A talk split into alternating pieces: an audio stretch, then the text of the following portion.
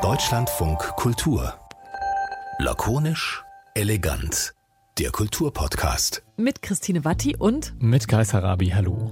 Man könnte ja richtig viele Jahresrückblicke machen. Also auf verschiedenen Ebenen könnte man auf dieses Jahr 2022 zurückblicken. Ich kann schon mal ankündigen, wir machen das sogar auch bei Lakonisch Elegant im Bereich der Literatur im weitesten Sinne in der nächsten Woche. Aber für diese Ausgabe haben wir uns mit einem ganz, ganz, ganz tollen Thema beschäftigt, das uns ganz sehr am Herzen liegt und zwar eigentlich auch ungefähr allen anderen Menschen auch. Ob sie es wissen oder nicht, jeder hat dieses Jahr auf jeden Fall irgendwann mal den Begriff der Cancel Culture gehört, gelesen oder auch selbst vollzogen. Ich glaube, dass dieses Thema uns am Herzen liegt, ist so ein bisschen so eine Lüge, weil wir immer innerlich mit den Augen rollen, ja. wenn, wenn wir davon lesen. Also zumindest geht es mir so, dass ich immer, wenn ich irgendwie einen neuen Text über Jackie Rowling lese oder diese Winnetou-Debatte oder sowas, ich sitze dann immer da und irgendwie so, nee, nee, muss es sein. Ja, vor allem, wenn man sich natürlich immer irgendwie aufgerufen fühlt und man könnte sagen, das ist nur ein journalistischer Reflex, irgendwas dazu zu sagen und sich auf eine Seite zu stellen. Aber es ist ehrlich gesagt inzwischen ja auch, glaube ich, ein weithin menschlicher Reflex, wenn man sich in sozialen Medien befindet, sofort zu denken, für wen bin ich, wogegen bin ich, wer, was passiert, wenn man jetzt dieses Buch, diesen Film, diesen Song nicht mehr hören, lesen, konsumieren darf, darf man das noch, bis man selber bei diesen lustigen, bei der Signature-Frage von Cancel Culture Debatten landet, nämlich man darf ja gar, man darf ja gar nichts mehr oder darf man jetzt noch dies und das. Ich kann ja nur noch mal kurz in sehr einfachen Worten erklären. Also Cancel Culture ist natürlich dieses Phänomen, dass es zum Beispiel im kulturellen Kontext eine Aufregung gibt um eine Person, um eine Aussage zum Beispiel und dass daraufhin darüber debattiert wird, ob zum Beispiel diese Person oder dieses Werk überhaupt noch weiß ich nicht, gemocht oder verfolgt werden darf oder ob man sagen muss, nee, da haben wir keine Sympathien davor. Das ist natürlich ein moralisches Urteil, aber das schafft es, einfach in ganz unterschiedlichen Bereichen immer wieder, auch in die Schlagzeilen, so dass ich mir sicher bin, dass diese Erklärung vielleicht auch ein bisschen obsolet war. Aber ich wollte einmal kurz trotzdem sagen, dass das das ist, worüber wir reden. Und vor allem können wir darüber reden, weil jemand äh, ein Buch dazu geschrieben hat. Und das nämlich, ist genau. Nämlich unser heutiger Gast bei Lakonisch Elegant, Adrian Daub, Literaturwissenschaftler, der an der Uni Stanford lehrt und der das Buch Cancel Culture Transfer oder Cancel Culture Transfer geschrieben hat, wie eine moralische Panik die Welt erfasst und äh, der uns, glaube ich, ganz viele Fragen zum Thema Cancel Culture beantworten kann. Hallo Adrian. Freut mich sehr. Ähm, wir haben ja gerade schon so Schnurpsel, Purpsel, Cancel Culture Beispiele uns aus, haben wir aus dem Ärmel geschüttelt. Äh, würdest du sagen, jetzt am Ende des Jahres 2022 auf dem Ranking deiner Cancel Culture Momente des Jahres, wo jemand behauptet hat, jemand anderes werde gecancelt, aus dem öffentlichen Diskurs rausgeschnipst, was würde da bei dir auf Platz 1 stehen? Spontan? Also ich denke, das kommt drauf an. Ne? Die, die, äh, die Beispiele in USA und Deutschland laufen doch derzeit ein bisschen auseinander, während am Anfang die Beispiele eigentlich immer aus den USA kamen oder aus Großbritannien. Ne? Ich habe schon J.K. Rowling erwähnt. Ähm, und ähm, also ich würde sagen, in Deutschland waren die bezeichnenden Cancel-Geschichten sicherlich Winnetou ähm, und, und äh, Frau Vollbrecht. Ne? Das wären so die, von denen ich denken würde, dass, also wenn man, wenn man es misst von wie viele Artikel im Feuilleton haben sich Gedanken über die Zukunft dieser Person und ihrer Meinungsäußerung gemacht, dürften die wirklich ganz oben stehen. Müssen wir das kurz ergänzen, Kais? Frau Vollbrecht ist die Biologin, die einen Vortrag an der HU halten wollte und dann angeblich wegen großer Protestankündigungen diesen Vortrag nicht halten konnte und die innerhalb dieses Vortrags, den es dann auch online zu sehen gab oder auch sowieso online zu sehen gab, nochmal dafür plädiert, dass es zwei biologische Geschlechter gibt. Und das hat zu sehr viel Alarm geführt und dann auch sehr vielen Artikeln. Und was hattest du noch gesagt? Was war noch, was war die zweite? Die, die zweite Debatte. Winnetou ist mein, ist mein, Stimmt. Ist Winnetou, mein, ist, wäre das, wär das zweite Cancel-Opfer des Jahres, denke ich. Müssen wir das auch noch erklären? Ich, ich glaube durfte, nicht. Also ich, ich kann ich kann es versuchen. Ich kann es selbst nicht ganz. Ich glaube, also ein Kinderbuch, das auf einem Winnetou-Film, aber nicht einem echten Winnetou-Film, sondern irgendwie einem Kinder-Winnetou-Film basierte, wurde vom Verlag verändert oder zurückgenommen. Ich glaube zurückgenommen. Und daraufhin zurückgenommen. Darauf flippten alle völlig aus und sagten, jetzt wollen wir uns den Kram Mai wegnehmen. Also ich glaube, so habe ich das verstanden, ja. aber ich habe es wirklich es, es war so eine, es war auch mitten im Sommerloch, da denkt man so, ach Gott, da, ich, ich, ähm, da steige ich vielleicht später durch und ich habe es dann nie, nie genau rekonstruieren können, wie genau diese Erregung äh, sich wirklich Bahn gebrochen hat. Aber ich glaube, so war das. Aber diese Vollbrecht-Debatte, die war ja auch im Sommer. Sind so Cancel Culture-Texte, Cancel Culture-Thematiken, sind es so typische Sommerloch-Themen oder ziehen die sich durchs ganze Jahr? Die ziehen sich durchs ganze Jahr, weil sie haben, es ist natürlich schon bezeichnend, dass sie im Sommer besonders große Kreise ziehen. Ich, ich habe so ein bisschen den Verdacht, und ich möchte da den KollegInnen im Feuilleton nicht zu nahe treten, dass, dass in, in, gerade in Deutschland sind diese Themen häufig Feuilleton-Themen. Also der, der absolute Großteil dieser Texte kommt nicht im Politikteil, äh, nicht im Gesellschaftsteil, nicht in der Netzwelt, wo er auch hinpassen würde, sondern eben im Feuilleton. Und ähm, es, es, es sind häufig eben auch ähm, Geschichten, sag ich mal, äh, wo es um, wo es um äh, Hochkultur geht. Also ähm, das, das sind irgendwie, und es sind äh, Essays, wo man sagen muss, die schreib, schreiben sich relativ leicht. Ne? Also was Karl May mir bedeutet hat und warum ich ihn auf keinen Fall missen möchte, ist ein ziemlich leichter Artikel zu schreiben. Ne? Da Für muss man manche. nicht viel recherchieren. Ja, na, und vor allem ist es keine, es ist nicht, es, es wird nicht viel recherchiert, es wird nicht, es, es gibt ja eigentlich, es gab ja eigentlich kaum jemanden, der irgendwie gesagt hat, ja, schmeißen wir Karl May raus, so ungefähr. Deswegen muss man die auch nicht zitieren. Ähm, man muss irgendwie keine großen Interviews führen. Man kann nur sagen, ne, die, die Wokeness ähm, schaukelt sich immer weiter hoch. Ne, es ist fast so ein bisschen wie Fill in the Blank, dass man so sagt, also jetzt wollen die Woken schon das und das canceln, weil. Ne? Und im Endeffekt sind es einfach Texte, die sich relativ routiniert, glaube ich, äh, generieren lassen, sage ich mal. Und genau das hat natürlich, das ist eine gute Sommerlachdebatte deswegen, weil dann kann man den Artikel möglicherweise noch vom Strand abschicken.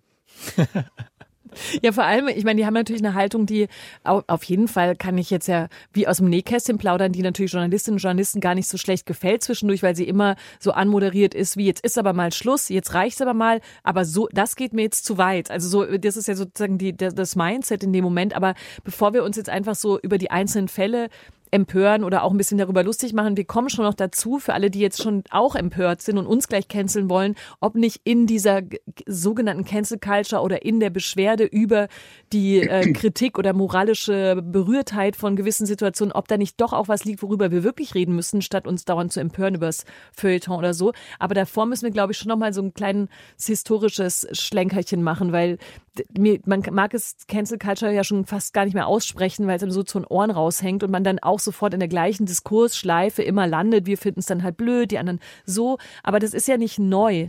Also das ist ja nicht, nicht jetzt irgendwas, was erfunden wurde, dass Leute sagen, mhm. hier ist moralisch für mich jetzt mal eine Grenze erreicht und andere sagen, hä, wieso denn? Wo kommt das denn her?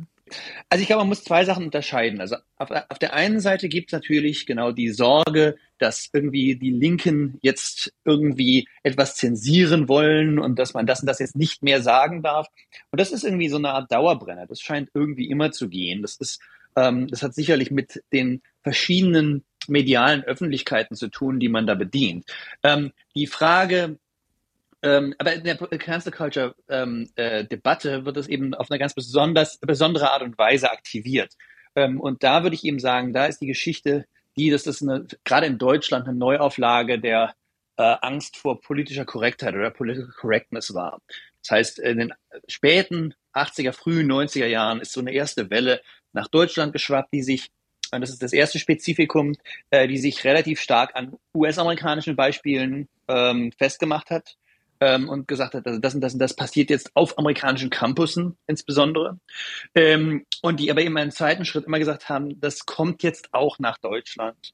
Und ähm, das ist schon, also das eine ist eine Invariante, glaube ich, fast so der, der, der freiheitlich-demokratischen Publizistik. Das andere ist eine spezifische Art, diese Invariante zu bedienen, wenn das Sinn ergibt. Wenn wir sagen oder wenn wir dem folgen, was du jetzt nochmal so zusammengefasst hast und von dieser Political Correctness jetzt bei der Cancel Culture gelandet sind, dann würde man ja aber trotzdem eine Unterscheidung machen. Ist es eigentlich so eine chronologische oder gesellschaftshistorische Weiterführung nach Political Correctness kommt Cancel Culture oder ist Cancel Culture doch nochmal ein anderes Phänomen, weil es viel mehr am Internet hängt oder viel mehr an den Konflikten, die jetzt Leute miteinander aushandeln?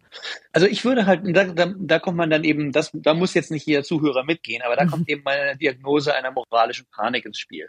Ich würde behaupten, dass bei den allen die Spielregel eigentlich ist, es werden real existierende Beispiele, Diskurse und Bubbles sozusagen verwendet. Ne? Die wenigsten dieser Geschichten sind wirklich frei erfunden. Ähm, aber sie werden radikal entgrenzt. Es wird so getan, als würde, würde irgendein komisches Gekappel auf Twitter für die Gesellschaft oder für die Linken oder für genau. die Woken einstehen. Ähm, und das, das war tatsächlich bei der Political Correctness auch schon so. Da hat irgendein Student auf irgendeinem Campus irgendwas gesagt und plötzlich steht das in einem Buch, plötzlich steht es in der New York Times, plötzlich steht es im Wall Street Journal. Ne? Das war diese Art Entgrenzung. Und in der, in, in der Hinsicht sind die beiden fast identisch, ehrlich gesagt. Sie suchen sich eben ihre Datenpunkte nur woanders aus. Aber die generelle Struktur ist, finde ich, im Großen und Ganzen dieselbe. Das wäre jetzt meine nächste Frage, wenn du sagst, irgendwie, es gibt da so einen, so einen realen Kern in dieser Cancel Culture Panik in Anführungszeichen. Was sind es denn für reale Fälle? Aber da wäre ich vorsichtig. Also ich würde erstens sagen, es gibt reale Fälle. Also es gibt zum Beispiel in meinem Buch erwähne ich dass äh, in der, in der YA-Branche, also Young Adult Literature in den USA, tatsächlich wirklich es Bücher gibt, die nicht erschienen sind, weil sich irgendjemand auf Twitter darüber aufgeregt hat. Das ist, äh, das entspricht ziemlich genau dem, was die Warner vor Cancel Culture als Cancel Culture beschreiben würden. Und das würde ich sagen, das gibt's da wirklich. Ähm, es gibt, also ich habe in meinem Buch den Fall Justine Sacco erwähnt, also eine Dame, die arbeitete als PR-Agentin, glaube ich, und stieg in ihren Flieger nach Südafrika, machte einen wirklich fürchterlichen Witz auf Twitter und war ihren Job los, als sie in Südafrika gelandet war. Ähm, allerdings habe ich dann nachher festgestellt, sie hat ihren Job zurückbekommen. Also äh, vielleicht auch da mit der Kennzeichen nicht ganz so weit, aber gut, im Buch wusste ich das nicht, muss ich zugeben. Ähm, okay, also das wären sozusagen richtige Beispiele. Und da gibt es, also es gibt, es gibt die. Es gibt Kollegen, KollegInnen in den USA, denen übel mitgespielt wurde. Es gab Fälle, in denen ich finde, dass sich die Unileitung oder der Verleger oder was weiß ich wirklich das schämen sollte. Das andere ist aber, es gibt natürlich einen realen Hintergrund, der auch mit den Fallbeispielen zu tun hat, aber sie sozusagen in ein anderes Licht rückt. Also die, der reale Hintergrund zu Cancel Culture Sorgen ist ja, dass wir alle, da kann ich, kann ich euch, glaube ich, mit einschließen, dass ich als Akademiker, ihr als JournalistInnen ähm, angehalten werden von unseren Arbeitgebern, ständig auf sozialen Netzwerken präsent zu sein und da irgendwie Werbung für uns selbst und unsere Arbeit zu machen. Relevanz, Impact oder was weiß ich. Ne? Ähm, und umgekehrt, dass sich unsere Arbeitgeber, zumindest in den USA, gerade im Medienbereich, gerade in der, im akademischen Bereich, wenn wir uns dann mal richtig, wenn wir richtig mal uns in ein Fettnäpfchen treten und irgendwie was richtig Falsches sagen, dass sie dann einfach ganz schnell in die andere Richtung rennen und uns dazu, damit mit eben einer aufgebrachten Twitter-Meute oder eben ähm, mit, mit, mit absolut verständlicherweise konsternierten KollegInnen alleine lassen. Nicht? Und sagen, ja, das ist ja, das, äh, also die, die Realität dahinter ist ja, äh, die Zahl der freien Mitarbeiter in den Medien ist in den letzten 40 Jahren, seit eben die Political Correctness Panik zum ersten Mal aufkam, ähm, nach oben gestellt. Also ich habe die Zahlen jetzt nicht mehr hier, aber ich glaube, vervierfacht hat die sich ähm, in den Medien in den USA. Nicht? Ähm, äh, AutorInnen von Verlagen sind alle frei, die Übersetzer sind alle frei und so weiter und so weiter. Nicht? Ähm, wir sind alle irgendwie, ähm, wir sind alle irgendwie ähm, sehr viel anfälliger geworden.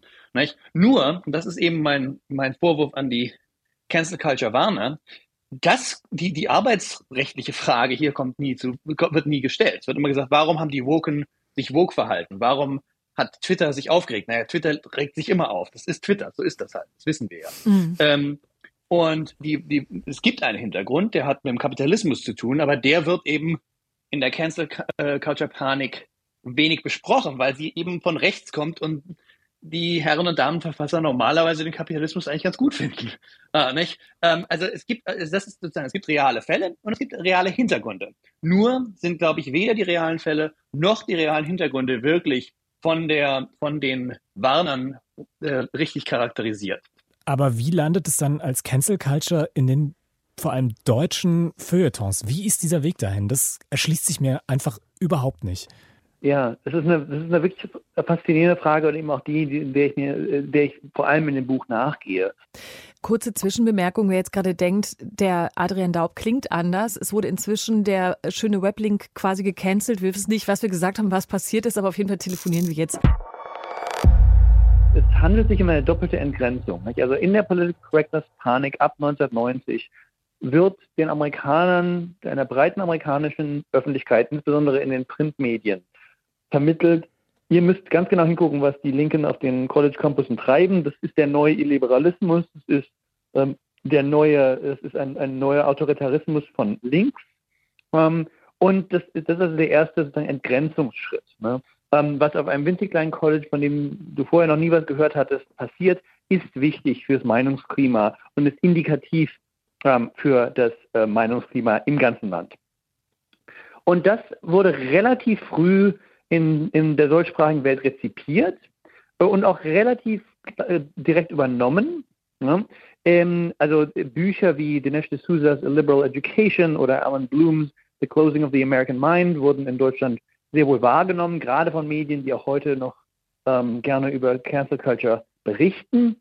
Ähm, aber natürlich, das waren noch, das waren alles Printmedien, da gab es noch kein, kein Internet und so weiter. Also das heißt, da gab es pro Jahr so, was weiß ich, 10, 15 Artikel. Äh, das schaffen wir derzeit fast in der Woche bei Cancel Culture. Ne? Ähm, also das, das lief relativ lange so.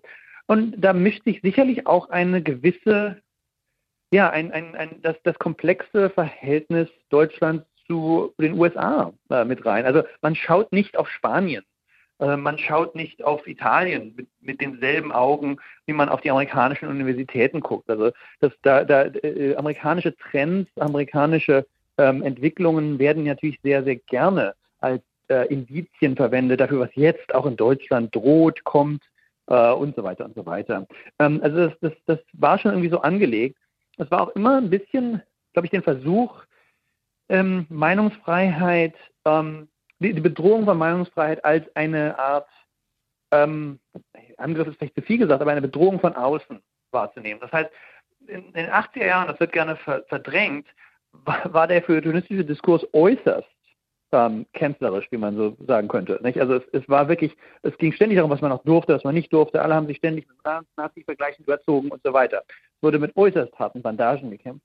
Und am Ende dieser Dekade konnte man dann sozusagen ähm, dank der Political Correctness äh, Debatte sagen, nie die wirkliche Bedrohung unserer, unserer Meinungsfreiheit, ist, dass der Diskursraum enger wird, das kommt eigentlich aus den USA.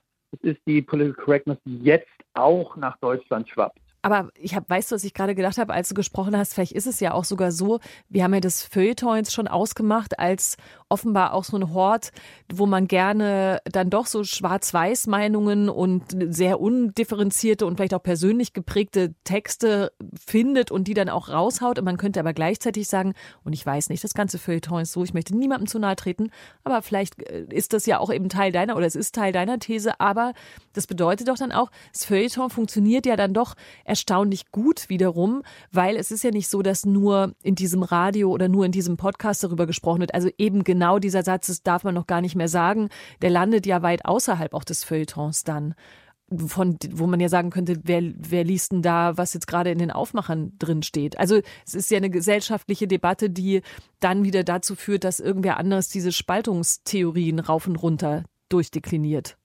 Genau, genau. Also man kann sozusagen das beklagen, was man selber ein Stück weit betreibt. Gleichzeitig habe ich den Eindruck, und das kann sich natürlich ändern, sowas kann sich sehr, sehr schnell verschieben. Aber also die, die Zeitspanne, die ich eben genau recherchiert habe, die ich genau erforscht habe, ähm, das wären eben, das war eben 2018 bis ja, Abgabetermin, also Mitte, Mitte 2022.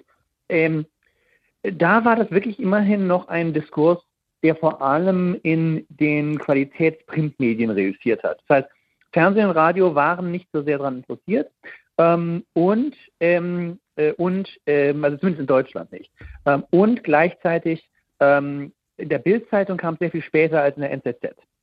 Ähm, also das, das ist auch wichtig. Also es ist, ich weiß gar nicht, ob, ob wenn es da einen Riss gibt, geht er, glaube ich, nicht durch die ganze Gesellschaft oder ging es bis vor kurzem noch nicht. Das heißt, es ist eine ganz bestimmte äh, Zielgruppe, die sich aktivieren lässt mit solchen Sachen, was ja nicht überraschend ist. Viele dieser Sachen, die wir als gesamtgesellschaftliche Debatten wahrnehmen, werden natürlich in Wahrheit in unseren Riesengesellschaften eigentlich nur in gewissen Untergruppen geführt, aber die empfinden sich aber in, in dem Moment als dominant oder empfinden sich als, als zentral für die gesamtgesellschaftliche Frage. Ne? Diese, diese Untergruppen, sind es die alten weißen Männer aus dem Klischee oder wer, wer äh, debattiert da in den Feuilletons über Cancel Culture? ähm, also ob es alte weiße Männer sind, es sind viele junge Männer dabei und, ähm, und auch nicht nur Weiße, würde ich sagen. Aber es sind auf jeden Fall, es ist Bildungsbürgertum. Ne? Ähm, es ist eben auffällig, dass das relativ schnell aus eine, ein Begriff aus Fankulturen, ne, wo es eigentlich eher so um Kanye West oder Erika Badu ging, ähm, sehr schnell mutiert ist zu einer Verteidigung von Karl May. Ich glaube, das sagt schon viel aus. Ne? Ähm, das eines der ersten wichtigen Cancel-Offer war Immanuel Kant. Nicht? Also man hat sozusagen genau sich die äh, diskursive, das diskursive Spielfeld zurechtgelegt, auf dem man eben reüssieren konnte, auf dem man, das, auf dem man sich wohlfühlte und hat sozusagen das wieder zum Pass pro Toto für die ähm, für die Gesellschaftserklärung. Er hat gesagt, wir, das ist die gesellschaftliche Debatte jetzt. Nicht? Also der, der Fernfahrer und die Krankenschwester, die machen sich über Immanuel Kant Sorgen jetzt. Nicht? Das, sind, das, ist, das ist ein Appeal, der funktioniert vor allem für irgendwie sehr breit verstandenes Bildungsbürgertum. Ähm, das nicht nur, aber ich denke, es ist schon auffällig, also das verfängt eben nicht überall. Und das ist bei, das war bei Political Correctness schon ähnlich. Also ähm, es, es, wurde einerseits ähm, immer suggeriert, dass das sozusagen ganz normale Amerikaner vor den Kopf stößt. Die meisten normalen Amerikaner in Anführungsstrichen haben einfach so weitergeredet, wie sie immer geredet haben. Das Schöne an diesen Sprachspielen ist ja, dass man, dass, dass man das einfach so weiterreden nobilitieren kann. Nicht? Und man kann sozusagen sagen, ähm, ich sage jetzt mal was politisch inkorrekt ist, ne? und dann einfach das sagen, was man vor einem halben Jahr eh schon gesagt hätte. Nicht? Aber man darf sich dabei mutig und oppositionell fühlen, obwohl man eigentlich mit den anderen mitredet. Nicht? Hm. Ähm, nicht? Also ähm, Witze macht, die man immer schon gemacht hätte. Und ich glaube, das kann tatsächlich weitere Kreise in einer Gesellschaft ziehen. Also im Reindestillat würde ich sagen, reüssiert halt vor allem bei Leuten, die morgens aufwachen und sich über Immanuel Kant Sorgen machen. Ich glaube, die, die Krankenschwester, die sich um Immanuel Kant äh, Sorgen macht, die wird mich ab sofort immer begleiten. Das ist irgendwie ein sehr schönes Bild, ein sehr schöner, sehr schöner Wunschtraum, glaube ich, auch einfach von, ja, von vielen, ich vielen Menschen. Ich bin ja ein Kant-Fan, genau. ähm, aber das, was du gerade erzählt hast, das wirkt auch so ein bisschen, als würden ganz viele Leute, die im Feuilleton schreiben, die über Cancel Culture schreiben und die diese, diese Alarmtexte schreiben, sich damit sozusagen auch ein bisschen als ja radikale, edgy Denker inszenieren wollen. Also ist das auch so eine Selbstinszenierungswut des Feuilletons, die sich da Bahn bricht? Ja, ich denke, ein Stück weit vielleicht schon. Ich, ich, ich habe versucht, im Buch nicht zu psychologisieren, aber der, der Verdacht drängt sich natürlich auf. Ähm, wenn, man, wenn man im Feuilleton bewahrend auftritt, nicht? und ich, ich, ich schreibe ja viel, fürs Feuilleton, das ist, das ist, eine schwere, ein schwerer Stand, zu sagen, dieser Autor ist gut und ihr, habt auch, und ihr solltet den weiterlesen, obwohl man euch seit 20 Jahren sagt, man soll ihn auch lesen. Nicht? Also sagen, ja, ja, das, der ist weiterhin gut oder sowas, ist, ist schwierig. Ne? Es ist viel schöner, wenn man sich sozusagen als, als ähm, ja, als, als Ketzer so ein bisschen inszenieren kann keiner will euch mehr dieses Buch empfehlen, aber ich empfehle es euch jetzt. Oder heute da, ob es heute überhaupt noch geschrieben werden könnte, nicht? Ähm, das weiß man ja gar nicht. Ne? Und dann hängt plötzlich ein Ruch der Gefährlichkeit an einem Buch, das vom Surkamp oder Hansa oder was weiß ich Verlag rausgebracht wurde. Ne?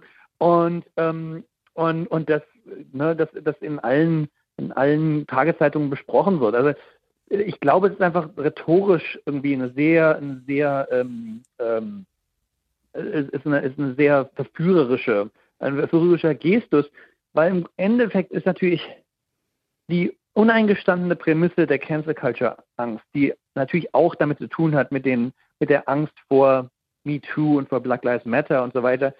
Die, die Grundintuition ist ja die, die Texte, die wir, die wir immer schon wichtig fanden, sind wichtig. Und die Menschen, die immer schon Macht hatten in unserer Gesellschaft, haben die aber ein Stück weit verdient. Nicht? Und das ist, eine, das ist keine besonders, diese Person ist nicht besonders sexy. Nicht? Ähm, aber man kann sie eben aufsexen, wenn man sich eben ähm, irgendwelche ähm, jungen, woken, wilden äh, vorstellt, die die angeblich stürzen wollen. Ne? Also ich glaube, das ist, ähm, es ist einfach, sonst, sonst ist es sehr schwer zu machen, zu sagen, ähm, die Welt, die Weltordnung, wie sie jetzt ist, ist gut, ähm, Artikel Ende. Ne? Das, ist ein, das ist kein so prickelnder, prickelnder Text. Aber weil ich habe gerade gedacht, zwei Sachen sind mir in den Sinn gekommen. Erstens, und weil wahrscheinlich, ich habe auch, deswegen frage ich als, was, war vielleicht vor, vorletzte Frage oder vorletzte Frage dann gleich auch nochmal, ob wir irgendwas übersehen, indem wir das eher vor allem dem Feuilleton zuschreiben und uns fast ja schon doch auch wieder so ein bisschen lustig drüber machen, weil ich habe mir, vorhin hast du mal das Wort spielerisch verwendet, da muss ich daran denken, dass es ja wirklich auch so ist, jemand sagt etwas, jemand anderes sagt, das kannst du doch so nicht sagen, du gehörst quasi nicht mehr dazu. Dann sagt die Person, ich werde gecancelt. Dann sagt aber die erste Person, ja, ja, du sagst jetzt, du wirst gecancelt, aber du wirst demnächst in 20 Talkshows auftreten und in 27 Leitartikeln vorkommen. Also bist du genau das Gegenteil von gecancelt. Also diese Abläufe dieser Streitigkeiten darum äh, sind wirklich ein bisschen, finde ich, ähnlich wie ein Spiel, weil sie nach immer ähnlichen Regeln für, für, äh, verlaufen, was ich persönlich auch langsam sehr langweilig finde. Und gleichzeitig dachte ich gerade an den Begriff der Spätpubertät, diesen komischen Versuch, auf einmal so crazy, edgy und wild zu sein, anscheinend nochmal in einem gesetzteren Status des Lebens und wieder das zu machen, was ich zumindest um mich rum gerade in echter Pubertät erlebe, nämlich zu sagen, äh, genau, du gehörst, du gehörst zu den Poppern oder zu den Rockern oder du bist irgendwie richtig oder falsch und alles andere dazwischen funktioniert nicht. Aber deswegen wirklich nochmal die Frage, weil ich fasse es so äh, jetzt so zusammen, wie ich es halt zusammenfasse, weil das meine Gedanken waren, aber, aber überse übersehen wir irgendwas, Adrian? Also du hast ja vorhin gesagt, natürlich gibt es Momente, das sind aber dann eher wenige, wo vielleicht Jobs verloren werden, wo Leute nicht mehr am Diskurs teilhaben können und zwar ungerechtfertigterweise, weil jemand nicht differenziert geschaut hat, sondern wirklich gecancelt hat.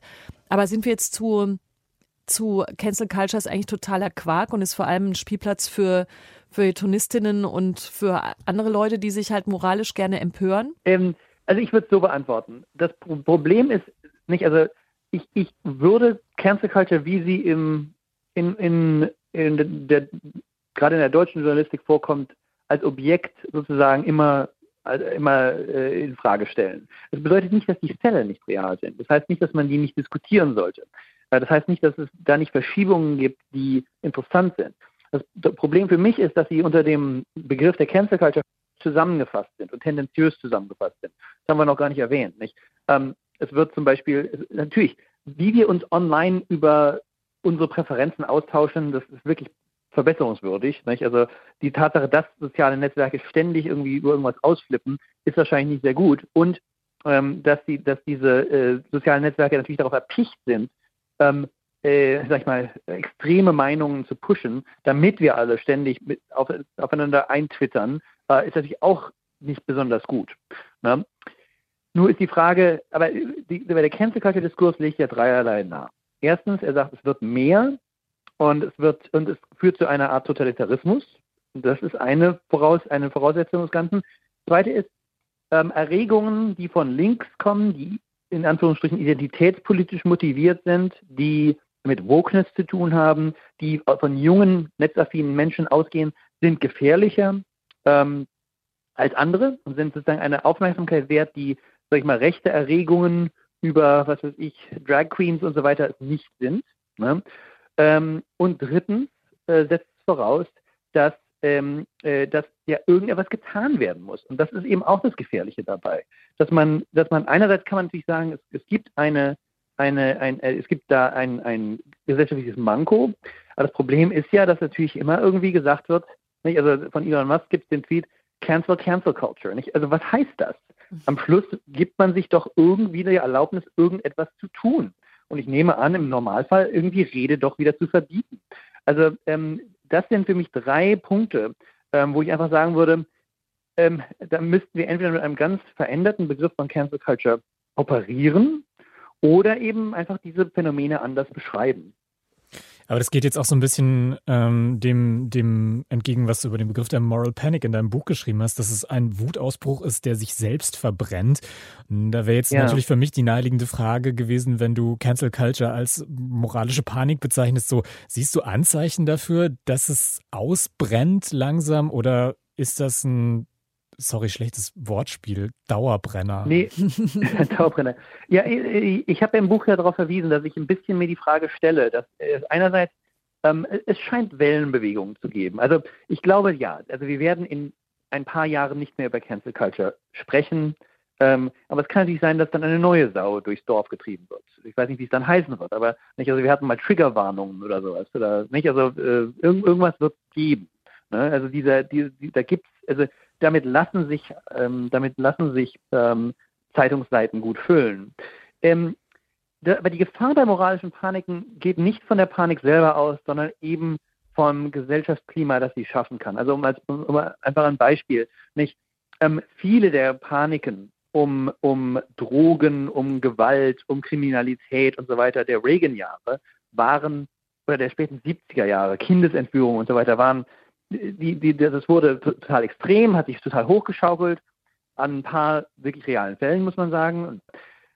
Und am Schluss hat sich das dann wieder runter, wieder gelegt und die Leute haben sich über was anderes aufgeregt. Das Problem ist, wenn man erstmal so eine gesellschaftliche Erregung geschafft hat, geschaffen hat, dann kann es natürlich auch sein, dass gewisse gesetzliche Vorhaben leichter werden. Nicht? Und während die Paniken der 80er Jahre nicht mehr bei uns sind in den USA, die Gesetze, die die Regierung damals auf den, auf den ähm, Weg gebracht hat, sind es sehr wohl.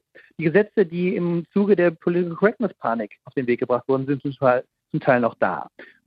Ähm, da liegt, das, da liegt die Gefahr, dass irgendwie ein, ein, ähm, ein, ein, ein, dass der Staat da irgendwie reagiert. Und ähm, ich muss mal sagen, verglichen mit der Macht, die junge Menschen auf Twitter haben, ist die Macht des Staates doch noch sehr, sehr groß. Nicht? Und das ist, glaube ich, da die Gefahr. Äh, nicht, dass irgendwie wie ewig ähm, uns über Cancel Culture Sorgen machen, sondern dass eben solche ähm, Gesetze wie der Stop Woke Act in Florida oder der oder eben Gesetze wie, wie, wie sie in Frankreich oder England ähm, beschlossen wurden, ähm, noch Jahrzehnte auf den, irgendwie auf den Gesetzbüchern lagern und alle sagen, warum haben wir das eigentlich gemacht? Ja, das war eben diese moralische Panik damals. Ne? Ähm, also die Gefahr geht nicht von der Rede selber aus. Die, äh, da würde ich, da, da würde ich äh, da würde ich Entwarnung geben. Problem ist, ähm, wie eben ein, das gesellschaftliche Klima, was es ermöglicht, was es den wirklichen, den wirklich Mächtigen in der Gesellschaft die Erlaubnis gibt zu tun und welche Gesetze es ihnen erlaubt zu erlassen. Hm. Das klingt ja jetzt so ein bisschen danach, als sollte man auf gar keinen Fall, wenn man solche Artikel liest oder wenn man zu Hause am Weihnachtstisch jetzt dann irgendwie in den kommenden Tagen mit, keine Ahnung, den Eltern oder mit den Onkels und Tanten sitzt und die auf einmal anfangen von Cancel Culture zu reden und so, das sollte, als sollte man da auf gar keinen Fall mit den Augen rollen. Aber wie, wenn einem so die Rede von Cancel Culture begegnet, was entgegnet man da am besten? Ich, ich, ähm, muss zugeben, ich roll schon ab und zu mit den Augen. Es sind halt auch einfach immer dieselben ollen Kamellen. Ähm, ich denke, das Hilfreichste ist, wie gesagt, die Fälle sind ab und zu, sind immer mal wieder real. Nicht? Und die Hintergründe sind real. Das heißt, am besten ist immer nachfragen. Was, ich, was mir halt auffällt, ist, dass die meisten Leute auf Nachfrage keine Details geben können, weil halt viele der Artikel ähm, dazu wenig Details preisgeben ne? ähm, oder nur selektiv. Aber wenn man nachfragt, okay, was ist denn da genau passiert? Okay, oh, das ist ja wirklich blöd. Und nicht, also ich denke, das ist das Wichtige, denn den Leuten zu vermitteln, ich nehme das ernst, aber ihr müsst mir schon erklären, was da genau passiert ist und woher das wisst. Nicht? Und ihr müsst euch überlegen, wer euch das erzählt hat nicht? und ob das wirklich repräsentativen Charakter hat. Nicht? Also jetzt mal einfach im, im Vergleich. Nicht? Sagen wir mal, wir sitzen uns zusammen um, an, an Weihnachten hin und der Onkel sagt mir, ist die Brieftasche geklaut worden. Ne? Die Frage, ob das zeigt, dass die Kriminalität außer, also wir, das ist ja real, dem Onkel ist das wirklich passiert. Ähm, die Frage ist ja nur, wenn der Onkel dann anfängt von, was weiß ich, Kriminalitätsstatistiken zu reden oder behauptet, das zeige, dass die und die und die Politik der, äh, der Regierung äh, gescheitert sei und so weiter, dann wird man nicht nachfragen. Wissen wir denn, ob das wirklich so häufig passiert ist? Wissen wir, dass das kein Einzelfall war? Wissen wir, kannst du nochmal genau erklären, was da passiert ist? Weißt du genau, wer das getan hat? Und so weiter und so weiter. Das würden wir bei Kriminalitätsstatistiken sofort machen. Ähm, ich denke, so ähnlich muss man auch auf diese, auf diese, diese Anekdoten reagieren, ähm, sie ernst nehmen und sagen, okay, dann, dann, dann wie, wie sieht denn der Kontext aus? Wie, wie, wo müssen die eingefügt werden? Wo gehören die hin?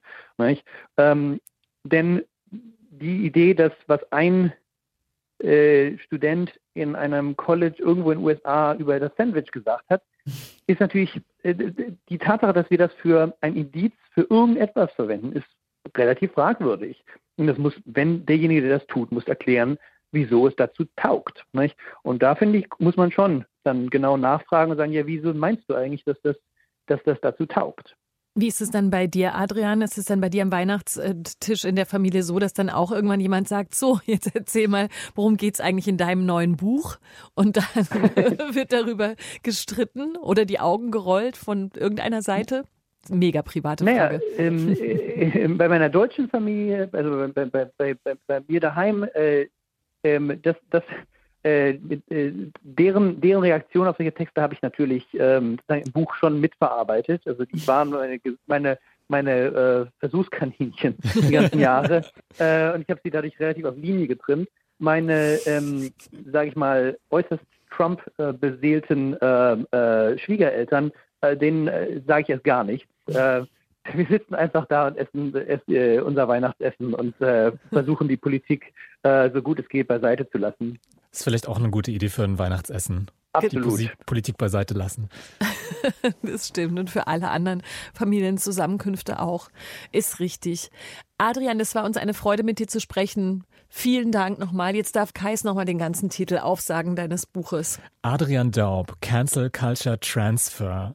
Ist, ist es eigentlich Englisch Transfer oder Transfer? Ich war mir immer unsicher. Ich habe Trans hab Transfer gesagt. Also ich fand ah. eben das, das, das ich, ich fand der Lektor und ich fanden es schön, dass ähm, dass das Englisch anfing und Deutsch aufhörte. Weil so ähnlich, genau um diese Flüsterpost geht es in dem Buch. Wie kommen diese Texte, wie kommen diese Aufregungen aus USA nach Deutschland? Das wäre doch schön, ein Text, der ein, ein Titel, der, der, Deu der Englisch anfängt und dann irgendwann unmerklich Deutsch wird. ja, aber genau niemand, darum, niemand kann Niemand hat es begriffen. Ein, ein performativer genau, genau. Titel. Adrian Daub, Cancel genau. Culture Transfer, wie eine moralische Panik die Welt erfasst, ist erschienen bei Edition Surkamp und vielleicht noch ein gutes Weihnachtsgeschenk.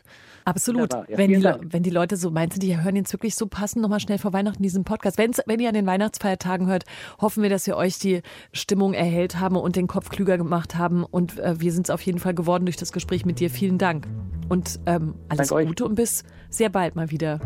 Achso, ich kann ja nochmal noch, noch einen Disclaimer sagen. Heute ist der 22. Nee, was ist überhaupt für ein Dezember? Der 20. Der 20. Nicht, dass wir noch irgendein großes Cancel Culture Ereignis verpassen. Vielleicht wird auch Weihnachten gecancelt und dann wissen wir, dann wissen wir gar nicht, da weiß keiner, warum wir das nicht erwähnt haben. Deshalb nämlich sind voraufgezeichnet. So, ja. danke fürs Zuhören. Tschüss Kais, tschüss Adrian. Tschüss Christine. Bis bald. Tschüss. Mehr von Deutschlandfunk Kultur hören Sie auch in unserer App. Der DLF Audiothek. Jetzt kostenfrei herunterladen für Android und iOS.